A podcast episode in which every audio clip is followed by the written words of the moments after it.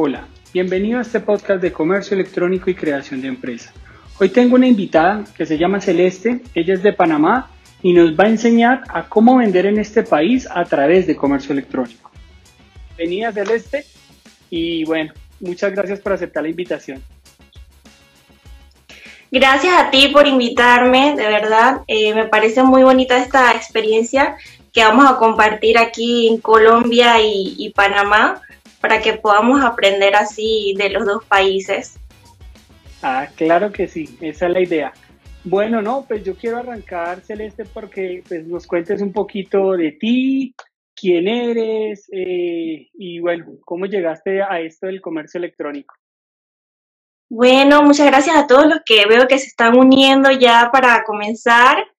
Eh, mi nombre es Celeste, yo soy de acá de Panamá, como bien dijo Jefferson, soy del lado de Panamá Oeste, eh, para que sepan como exactamente, no es en la capital, pero está bastante cercano.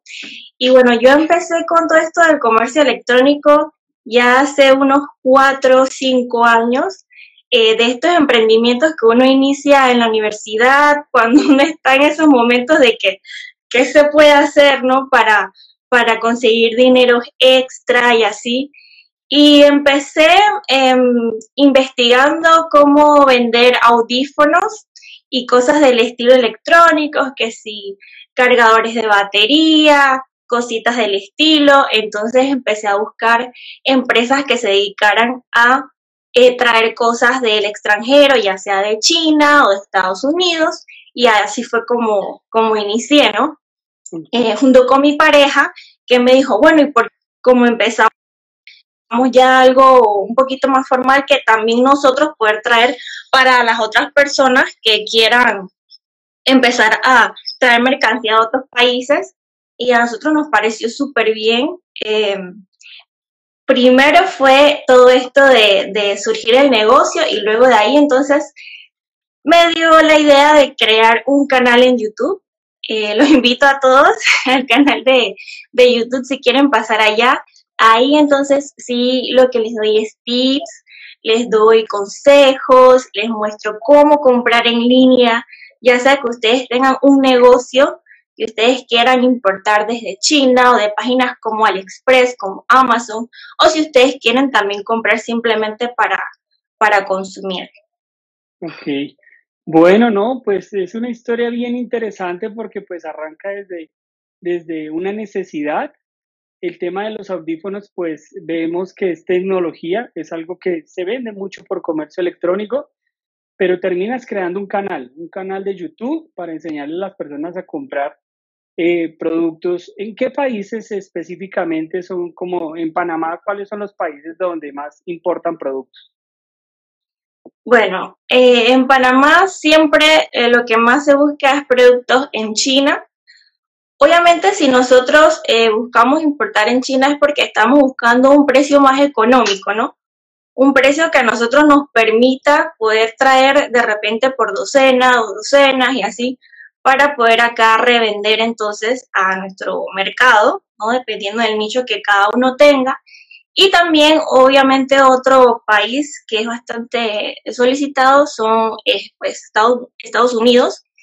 En Estados Unidos tenemos la ventaja de que llega muchísimo más rápido que en China. Eh, algunas veces puede el precio sea un poquito mayor a los productos de China, pero pues es obviamente porque tiene la ventaja de que va a llegar más pronto al consumidor. Okay. En Estados Unidos eh, hay algunas marcas en especiales que tienen, digamos, mayor demanda allá en Panamá o, en general es lo que los usuarios van encontrando y van adquiriendo. Depende, depende de, de qué nicho sea, porque si hablamos de tecnología, en realidad en cualquier marketplace que, que las personas quieran comprar, ya sea dispositivos Samsung o si quieren comprar iPhone o ya si es, por ejemplo, de estos Xiaomi, hablando de tecnología, ¿no? Sí sería más como para el lado de China, pero también hay en Estados Unidos. Eh, ya si es de ropa, em, de marca también, que serían como las marcas más posicionadas y ahí compran directamente ya las tiendas como en Nike y del estilo. Ok. Bueno, acá en Colombia, nosotros, nuestros marketplace más conocidos son Mercado Libre, Linio. Ahorita está entrando uno que se llama Almacenes Éxito muy fuerte. Allá en Panamá, ¿cuáles son los marketplaces de mayor demanda o los, los que más usan los, los usuarios? Ok, bueno, si eh, nos centramos como en sí en Panamá, está Encuentra 24, que también es como digamos ya a nivel nacional, si las personas quieren eh, solicitar productos en línea. Antes utilizaba lo que era OLX y ahora no, no está OLX, ahora ya se unió a Encuentra 24. Eh, hablando de Marketplace, no es exactamente, digamos, como, como algo así, pero surgió hace poco y se lo recomiendo un chico aquí de Panamá que inició una página que se llama Panmason. Eh, esta página me llamó bastante la atención porque es para todos los comercios electrónicos de aquí de Panamá. Y este chico lo que hace es que podemos colocar en nuestra tienda ahí como si fuera un Amazon, pero de Panamá. Fuera un Amazon, pero panameño, ¿no? Eh, y ahí colocas los productos y la persona le da clic y todo es como un poquito más automatizado porque ahí está el precio, el costo del envío, si es que lo quiere enviar a otra provincia donde, donde está el vendedor. Y entonces lleva directamente cuando ya uno quiere hacer la compra, bueno, cuando el cliente quiere hacer la compra, hacia el WhatsApp Business de, este comercio. Se también lo pueden anotar por ahí. Y bueno, en sí, eh, de traer de Estados Unidos y demás, se utiliza muchísimo Amazon y se utiliza muchísimo AliExpress para traer de China. ¿Mercado Libre allá es conocido? ¿Lo usan o no tanto? No utilizamos Mercado Libre, pero eh, he notado que tiene como una eh, medio mala fama, ¿no? En Mercado Libre, como que no, no confían mucho. No sé, así, así es acá, pero sí, sí se, se puede utilizar Mercado Libre. ¿Linio? ¿Linio en Panamá es conocido o no? Sí está, pero igual tampoco es como de los principales mercados. Linio he visto más que lo utilizan Colombia, en Perú, he visto que lo utilizan bastante, creo que en México me parece. En Panamá sí que he visto, pero no es como algo... Honestamente acá eh, los consumidores prefieren más traer cosas directamente de Amazon, eh, directamente de eBay, eBay también es bastante popular comprar acá, y así. Ah, qué bueno, qué bueno. Bueno, y allá, digamos, las personas principalmente cuando quieren vender sus productos, no necesariamente comprar, sino vender, lo hacen a través de redes sociales y a través de qué redes sociales, cuáles son como las redes sociales de mayor uso allá en Panamá. Ok, definitivamente yo pienso que Instagram, Instagram se ha vuelto una de las redes sociales acá en Panamá principales para el comercio electrónico. Eh, después está Facebook, pero también influye mucho en el factor de edad, eh, porque por lo menos para vender en Facebook sería más como personas eh, de la generación, por ejemplo, de, de, los 30 años de edad y así, que están más conectados allá. Pero personas de los 20 a 25, digamos, están más conectados en Instagram. Entonces, eso, eso depende también del nicho que uno vaya a tener, porque dependiendo del producto que uno eh, esté interesado en vender, ahí uno tiene que seccionar entonces qué grupo de edad uno está interesado en venderle. Aunque lo ideal es que uno esté presente en las redes sociales más populares, ¿no? Claro. Ahora, en cuanto a ciudades, ¿cuáles son como las ciudades de Panamá que más tienen demanda en temas de comercio electrónico? ¿Cuáles son las que más compran a través de comercio electrónico? Eh, bueno, la capital siempre es una de las que han sido más demandadas en, comercio electrónico. Eh, está Panamá, ¿no? Panamá Ciudad, está Panamá Oeste. También eh, las provincias del interior, que vendrían siendo Penonomé, allá en Coclé, eh, por lo menos está Chiriquí, está Bocas del Toro. Ellos tienen, digamos, compras, pero al estar un poquito distanciadas funcionan bastante con otras empresas que son transportistas. Digamos que la mayoría de, comercio electrónico o de pequeños emprendedores nos encontramos en la capital. Y algunas veces, si a nosotros nos piden llevarles algo a las otras provincias en el interior, entonces nosotros tenemos que movilizarnos con una empresa de transporte. En este caso, si lo eh, gustan anotarlo, una de las más populares vendría siendo un Express. También está Transporte Ferguson, también está Flete Chavales y así entonces es como nosotros le podemos dar ese plus de, de que aunque ellos estén un poquito más distantes, nosotros enviarles los productos. Esas son las empresas de transporte como más conocidas en temas de e-commerce o comercio electrónico, ¿cierto? Esas son las más, las más conocidas. Okay. Bueno, acá en Colombia de los productos que más se venden en comercio electrónico son la tecnología, los productos de belleza, la juguetería. ¿Cuáles son las líneas de productos que más se venden allá en Panamá?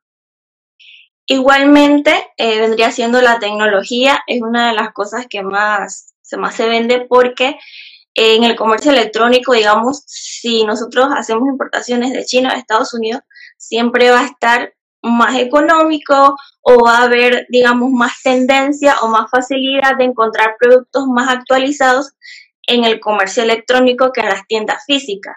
Entonces, la tecnología es uno de, de los nichos que predomina. También en belleza, de un tiempo acá, se ha venido dando que, es un nicho con bastante fuerza. Hay muchos emprendimientos de maquillaje, de lo que es sombras, labiales, de eso hay, hay muchísimo, tanto de las marcas principales como de marcas genéricas que, que vendrían se dando. Y con todo esto de los influencers, muchísimo más porque hay muchas chicas que se dedican a enseñar tutoriales de maquillaje y por ahí mismo van promocionando eh, todo lo que es los, los, maquillajes o tienen alguna empresa que las está patrocinando y así. Otra cosa es depende también de la temporada. Porque, por ejemplo, para enero, para febrero o para esto de pandemia se movió muchísimo todos estos productos de hacer ejercicio en casa. Eso fue en ese tiempo un boom eh, todo esto de las bandas, o que si los inflables para hacer ejercicio, o las fajas, todos esas, esos productos, eso fue un éxito también ese tiempo, las personas más están activas, ¿no? Como inicio de año se ponen las metas y demás. Así que esos serían como los, los nichos principales acá. ¿La juguetería se vende bien allá en Panamá, los productos para niños? Sí, principalmente obviamente en septiembre, octubre, que viene temporada de Navidad, eso se mueve bien, aunque mmm, depende. Yo, yo siento que en comercio electrónico en sí se venden más es videojuegos, ¿no? Videojuegos, consolas, es de ese estilo, pero como juguetería como tal de que las personas van a comprar como para niños pequeños lo suelen comprar más en los sitios físicos. Pero lo que es consola y todo eso sí, casi siempre se compra en línea. La pandemia ya aceleró el proceso de comercio electrónico. ¿Qué cambios hubieron a raíz de la pandemia allá en Panamá? Sí, sí, definitivamente la pandemia pues aceleró todo esto de comercio electrónico eh, digamos que yo noté los cambios en tanto a las personas interesadas en comprar. Antes del 2020 había mucho miedo o mucho tabú con esto de las compras en línea. Todavía sigue habiendo un poquito de miedo, un poquito de preocupación. Lastimosamente, eh, hay personas que pues pueden que no sean honestas y demás, y por eso siempre digo a los clientes tienen que tener mucho cuidado. Y eso, bueno, eso es algo que sí, por lo menos nosotros, los que sí nos dedicamos honradamente a, hacer el comercio electrónico, además tenemos que, que darles como las confianzas, la base para que las personas vean que nosotros sí, este, sí, sí estamos bien. Eh, pero sí fue algo que las personas definitivamente fueron y como compro, eh, en el mismo canal pude notar también cómo las visitas empezaron a subir de todos los videos en los que enseño cómo obtener cupones, cómo hacer las compras, cómo importar desde China. Entonces, eso es algo que se notó la diferencia acá en Panamá también como las personas no podían salir de casa, a muchos pues no les quedó más remedio que empezar a aprender, inclusive las tiendas físicas, como no podían surgir de, esa forma, también tuvieron que recurrir a pues páginas web. Así que eso fue una forma de, acelerar el comercio. Digamos que hacia grosso modo, ¿cuántas personas, de qué porcentaje de personas crees tú que tienen allá una tarjeta de crédito o una cuenta para, para poder comprar a través de comercio electrónico allá en Panamá? Mm, me parece muy interesante esa pregunta. Esa es otra cosa que noté, que los bancos por lo menos empezaron a dar más facilidades de tarjeta de crédito con todo esto de el, del avance en el comercio electrónico. Antes era mucho más difícil poder tener una tarjeta de, de crédito o una tarjeta de débito. Ahora, antes solamente, digamos, había un banco en Panamá que era Banco General, que se manejaba con esta tarjeta de débito que podías, ¿no? Que no necesariamente si no te gusta el crédito, pues podías optar. Ahora ya hay muchísimos más bancos. Prácticamente los, bancos más populares tienen acceso a esto. Eh, también salieron otras plataformas, por ejemplo, Neki, eh, bueno, Neki también hay en Colombia, ¿verdad? Es eh, una plataforma también que ahora nos está permitiendo a las personas, bueno, a las personas que no tienen acceso de repente a un banco directo, a que ellos puedan comprar también en línea. Con la asociación de PayPal, muchísimo mejor. Entonces, sí, sí hay una mejora en, las facilidades de pago. Eh, esa, esa es otra de las cosas que tengo también en temitas en el canal para todos los que quieren de repente comprar en páginas en donde solamente exigen PayPal, ahí les enseño cómo, cómo pueden hacer. Bueno, y tú que eres una experta en AliExpress, danos algunos consejos para comprar desde, desde cualquier país en China, buscar proveedores. Cuéntanos un poquito de tu experiencia con esta plataforma. Ok, AliExpress es una página que yo tengo muchísimo cariño porque es la primera página en la que empecé a comprar por internet. Entonces, eh, lo que más me gusta de ahí es que es bastante fácil, digamos, hay facilidad, es bastante amigable. A la hora que uno va a comprar, una de las cosas principales es fijarse en el vendedor o en la tienda. Hay vendedores independientes en AliExpress, pero también hay tiendas un poco más grandes. Cuando uno accesa a la página, Luego de que ve el producto, en la parte de abajo uno se va a encontrar con las calificaciones del vendedor, que entre más puntos, entre más estrellitas tengas, muchísimo mejor. También van a ver la cantidad de productos que tiene el vendedor en su tienda y van a ver los comentarios que le colocan las personas respecto al producto que uno está interesado. Si te encuentras con un vendedor que no tiene muchas imágenes, o que no tiene casi comentarios, no tiene mucha experiencia, preferiblemente encontrar el producto con otro vendedor. Como es un marketplace, puede que un producto lo tengan muchísimos vendedores, así que puede que tome un poquito más de tiempo, pero vale la pena eh, dar un poquito de tiempo para conseguir un vendedor que sea mayor confianza. Ahora, no es que si algo pasa, o sea, si algo surge, no se les pueda devolver el dinero pero para evitarlo, porque la verdad es bastante tedioso, tengo también eh, videos donde explico cómo reclamar un reembolso y demás, pero ya que es un poquito tedioso con AliExpress y algunas veces demora un poco, es mejor que nos adelantemos y busquemos un buen vendedor, un buen proveedor. Sobre todo si nosotros vamos a, comprar para vender, ¿no? Al consumidor porque no queremos darle algo que no le vaya a funcionar. Sí, claro. Ay, qué bueno, qué buenas recomendaciones. Ahora, allá en Panamá, si una persona acá en Colombia quisiera empezar a vender sus productos, ¿tú le recomendarías que lo haga por redes sociales, que cree una tienda virtual o que lo haga a través de un marketplace? Por todas. Pero principalmente en redes sociales. Lo que pasa es que en las redes sociales es el enlace a la página web, es el enlace al marketplace. Entonces ya se dice hoy en día que si no estás en redes sociales no existes. Entonces si no estás en redes, mejor no vendas. ¿no? Eh, no digo que no se, no se venda estando solamente en Marketplace o que no me hayan contactado directamente cuando yo me coloco en un Marketplace.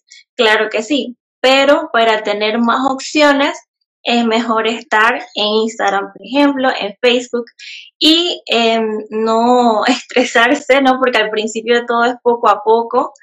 Eh, aprender de las herramientas necesarias. Ahora es un poco más difícil crecer en Instagram y demás, o no tanto crecer porque en sí no es los seguidores, porque no son, no son la cantidad de seguidores, sino la cantidad de ventas que tengan.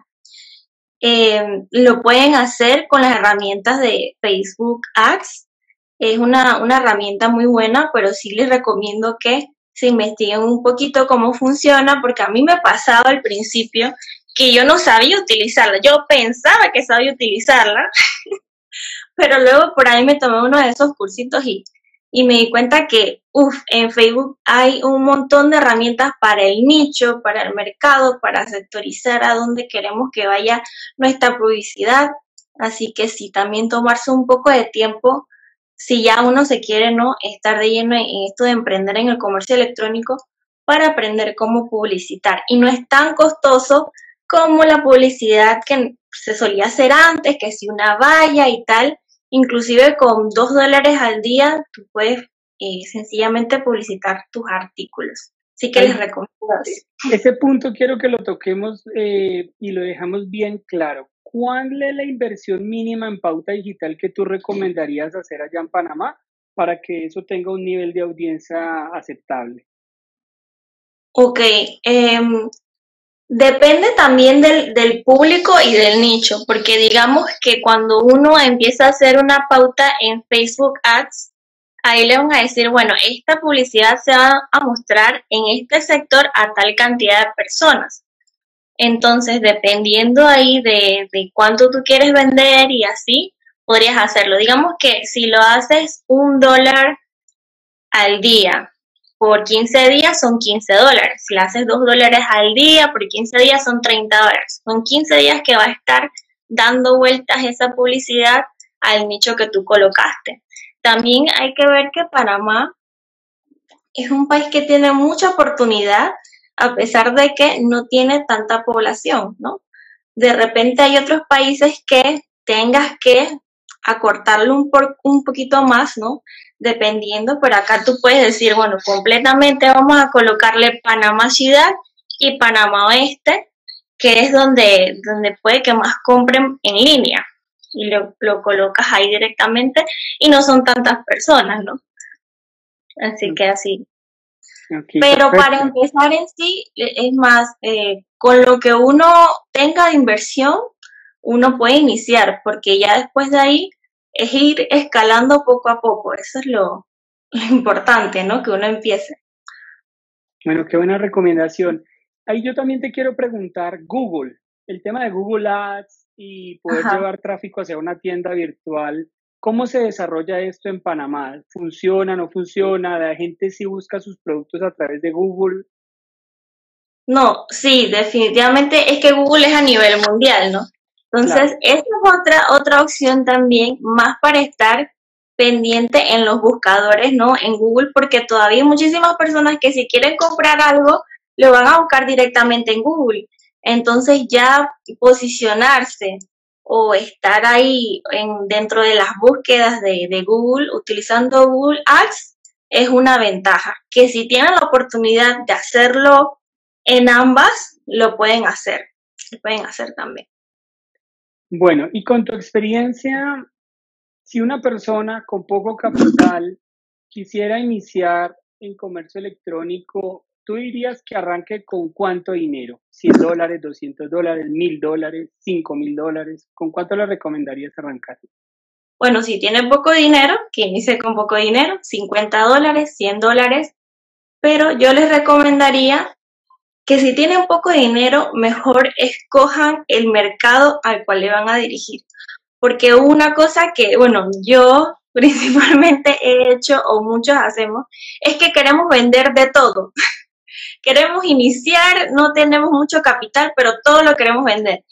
Y bueno, he notado por, por experiencia propia o, o por ver a otras personas o en otras tiendas que si estás iniciando algo puedes sectorizarte, porque ya siempre vas a ser como, ah, esta tienda la encontré y tiene todo sobre eh, artículos de hacer ejercicio, o tiene todo sobre decoración para el hogar, o hay estos venden celulares y tienen unas promociones, ¿no?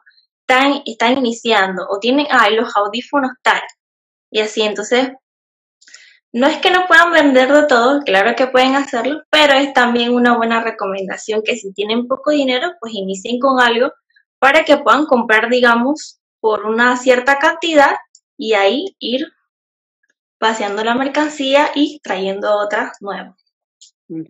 Bueno, y aquí nosotros en Colombia, cuando uno inicia, uno también busca microinfluenciadores por Instagram, eh, los contacta, les propone canjes. Eh, allá funciona de la misma manera, allá los influenciadores también están abiertos al canje. Yo entiendo que cuando ya son más grandes sí cobran unas tarifas por post, por, por, por eh, historias. Allá, ¿cómo funciona el tema de los influenciadores?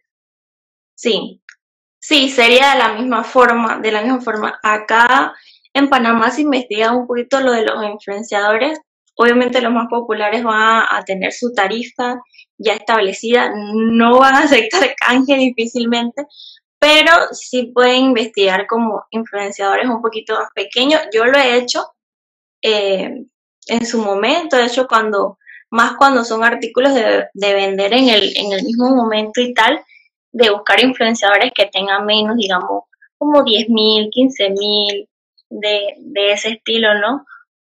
También hay que hablar con, la persona, porque no se puede como que asumir de que porque tiene tal cantidad de seguidores ya lo van a hacer eh, gratis o demás.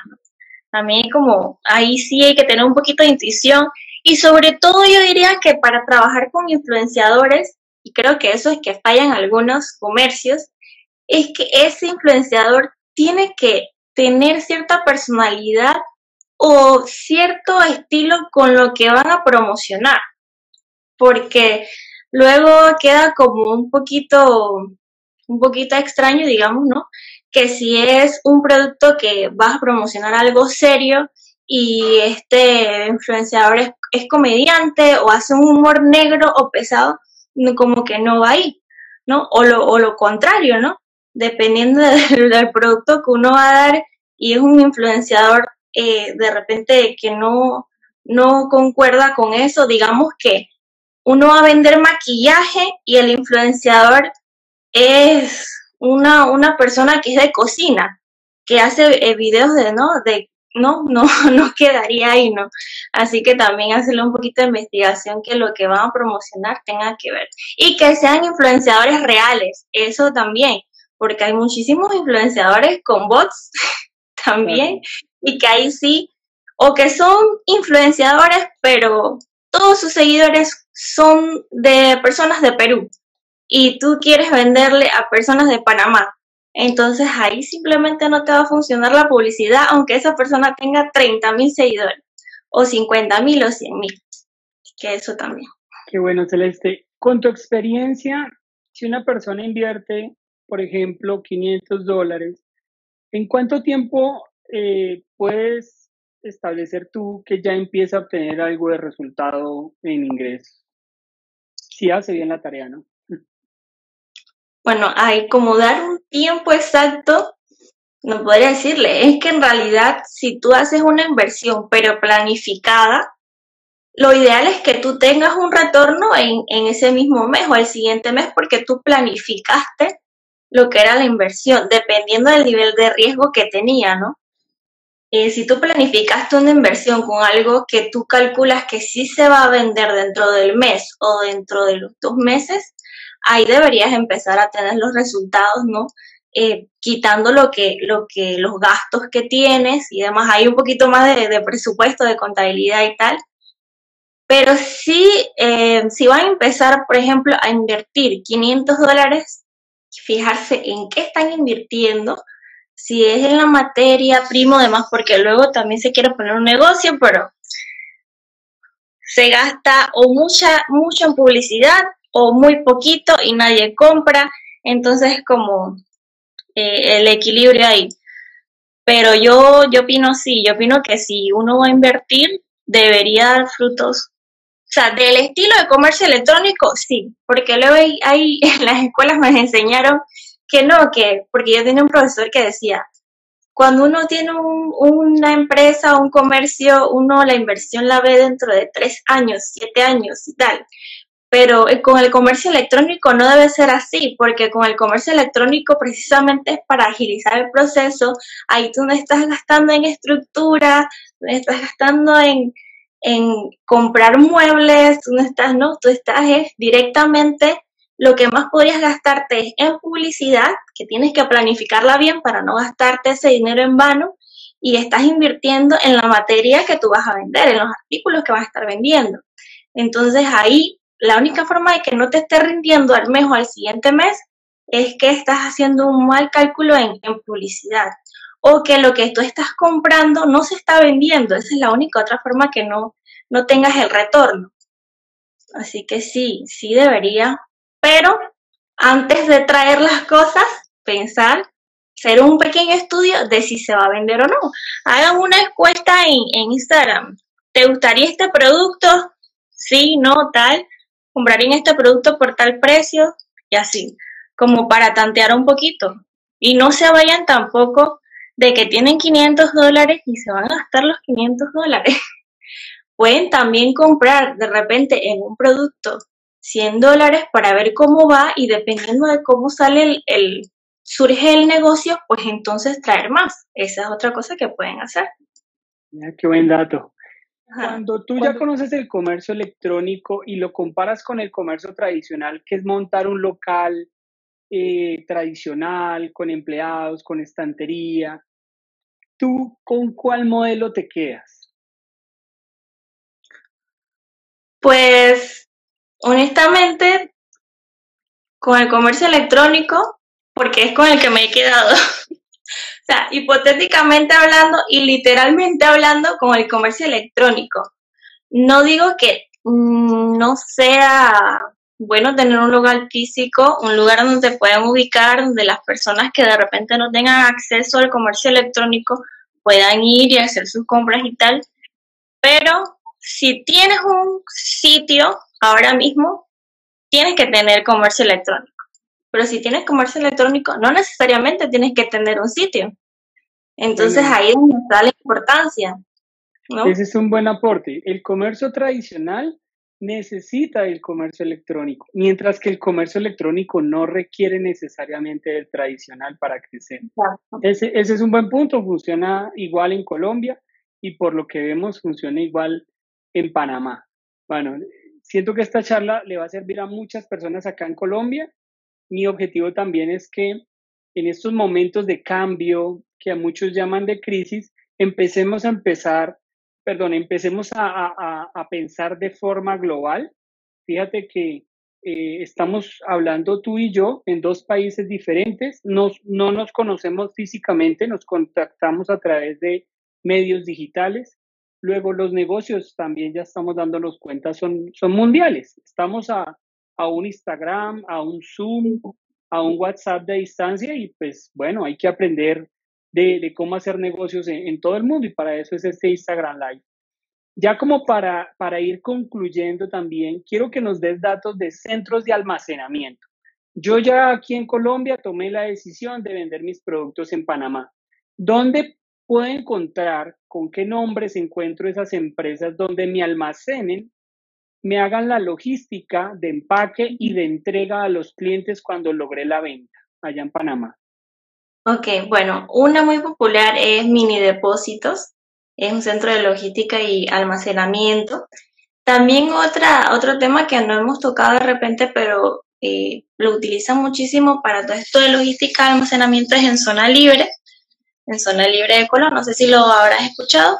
Ahí está una que se llama Chop Lily, esa también se las recomiendo.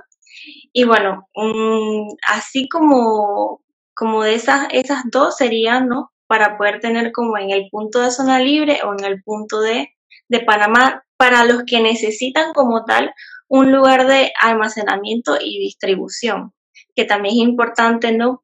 Si no están físicamente en el país, que tengan como esa, esa facilidad de, de poder distribuir sus productos.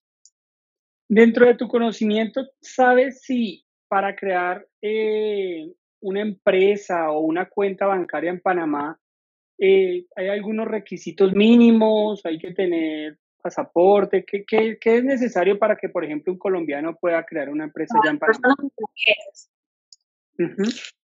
Bueno, para las personas extranjeras, ahí sí podrían eh, consultar en Panamá Emprende para ver porque ya los requisitos serían un poquito adicionales, porque sí tendrían que tener como el permiso que les exige, ¿no? Pero si quieren averiguar todo, yo les digo que mejor averigüen en Panamá Emprende o en el Ministerio de Economía y Finanzas, en esos dos lugares para que puedan hacer. No les voy a decir aquí exactamente porque no les voy a mentir después que les voy a dar los datos y ah, me faltó tal cosa. Mejor directamente en Panamá Emprende. Eh, porque hay bastantes leyes que están saliendo ahorita, pero no estoy segura si aplica también a los extranjeros. Por lo menos eh, de los microemprendedores, hay una ley que está saliendo nueva para que puedan ir directamente solo con el aviso de operaciones que eso es algo bastante positivo, principalmente para el comercio electrónico. Entonces, sí que se averigua mejor en Panamá Emprende. Y bueno, los que son de Panamá, que están viendo, sí les digo que averigüen también sobre esa nueva ley que está saliendo para los emprendedores de comercio electrónico, porque les dan un plazo de dos años solamente con el aviso de operaciones. Entonces, ¿no? Que vayan. No sé, como digo, si aplica también para los extranjeros, pero pueden hacer las investigaciones. Quiere decir que el gobierno panameño también reaccionó a la pandemia y a estos cambios de comercio electrónico y empezó a sacar legislación especial para este modelo de negocio. Sí, exacto, porque esa, esa fue recientemente, esa fue de, no, sé si fue a finales de 2020 o en 2020 me parece que salió, o 2021, creo que 2020. Así que Sí, también eh, han hecho algunos cambios sobre las personas ¿no? que están eh, generando ingresos como influencers, por ejemplo, o personas que están eh, ganando ingresos a través del Internet y que llegan a una cierta cantidad de dinero para ya todo este manejo de impuestos y demás. Eso es sí es algo que ya cada quien tiene que investigar ya en la declaración de impuestos, no ir un poquito más allá, pero que sí, dependiendo del, negocio que tú tienes, de la naturaleza, también influye muchísimo en la cantidad de ingresos que tú estás obteniendo. Entonces, y bueno, lo que importa para poder solicitar préstamos, para poder seguir invirtiendo, para poder seguirse moviendo, es todo lo que uno declara. Así que, ojo a eso también. Ah, qué buen apunte. Eh, nosotros usamos Pioneer para poder vender en Estados Unidos, para vender en México y traer el dinero a Colombia. ¿Tú sabes si Pioneer también me permite configurar una cuenta en, allá en, en Panamá? Sí, Pioneer también nosotros lo utilizamos acá. Sé que no es muy popular porque de repente si le, le consultas a, ¿no? Algunas personas no van a estar muy conscientes de, de Pioneer, pero sí, sí funciona acá en Panamá. Puedes utilizar también, también la, la tarjeta que ellos tienen, así que sí, sí lo pueden utilizar. Utilizamos Pioneer y bueno, PayPal, pero ya también tiene un poquito distinto, ¿no? Bueno, no, entonces a mí lo que me queda claro con esta charla es que es 100% viable vender en Panamá desde Colombia porque tengo centros de almacenamiento, está desarrollado el modelo de negocio. Eh, la red lo puedo hacer a través de redes sociales, puedo hacerlo a través de marketplace. Entonces, a mí me parece que está 100% viable vender en Panamá, me deja muy buena eh, perspectiva de negocios este Instagram Live. Te quiero de verdad agradecer, Celeste, por, por tu tiempo, por tu generosidad, felicitarte por ese canal de YouTube que tienes. Eh, yo llegué por ahí eh, porque me gusta consultar. Yo creo que nadie en comercio electrónico en el mundo tiene la verdad absoluta. Por supuesto. Y por eso nos toca estar investigando, estudiando, ayudándonos entre nosotros. Esa también es mi intención y como te lo decía en, detrás de, de, cámaras, es la idea es crear una comunidad y que tú sepas que allá en Panamá cuentan con aquí una audiencia y una persona que quiere promover el comercio electrónico en Latinoamérica, en países de habla hispana, eh, que es donde estamos un poquito más alejados porque pues en Estados Unidos, que son los líderes en comercio electrónico, pues vamos, ya van muy avanzados, pero si nos unimos acá en Latinoamérica vamos a hacer crecer este modelo, que, que fíjate que tú tocas un punto muy importante. ¿Qué modelo de negocio nos permite crear una empresa con 50 o 100 dólares? Yo creo que el único es comercio electrónico, porque ni siquiera la bolsa de valores te lo permite. No, porque aunque uno quiere empezar con poco, igual los impuestos y demás y así, ¿no? Pero con comercio electrónico, pues es algo que, que, a todos los emprendedores nos ha facilitado eh, poder iniciar y poder hacer crecer pues lo que tenemos en mente, ¿no? Poder desarrollarlo. ¿Y cómo es que te encontramos en el canal de YouTube, Celeste? Ajá, es Blueback, se lo voy a escribir ahí para que. Blueback. Blueback es el canal de YouTube, ahí tiene más de 100 videos donde habla de comercio electrónico, AliExpress, PayPal, bueno, muchos temas que son muy interesantes eh, y que sé que les van a servir mucho. Y que invites a los panameños a que hagan negocios aquí con nuestro país es un país hermoso, en crecimiento, mm, y yo siempre lo que te digo es, somos los más creativos del mundo y, queremos es con poco hacer mucho. Nosotros eh, con poquito hacemos mucho porque pues obviamente trabajamos con las uñas, como yo creo que todos en Latinoamérica, ¿no? Porque nos toca desde cero crecer y, por eso pues crear esta comunidad. Hoy muchísimas gracias Jefferson de verdad por esta invitación. Eh, bueno, la verdad es que no me esperaba, de repente cuando dio el mensaje yo, ay, qué bueno, me alegra muchísimo, eh, me gustó tu canal bastante también y tu Instagram, todo lo que estás haciendo, cómo instruyes a las personas, TikTok también, tienes eh, bastantes videos muy buenos por allá. Bueno, muchísimas gracias Celeste. Nos, vemos en un próximo Instagram Live, hablar de comercio electrónico y ayudarles a la persona, a las personas a que crezcan y a que creen empresas, que es lo importante. Y estamos en momentos en que hay que crear empresas. Sí. bueno, un abrazo. Que estés bien. Vamos para allá. Si te gustó este podcast, te quiero invitar a que visites mi Instagram para que aprendas a vender en Estados Unidos a través de Amazon o que consultes las conferencias sobre comercio electrónico que estoy publicando en mi canal de YouTube. Recuerda que el comercio electrónico es para todos.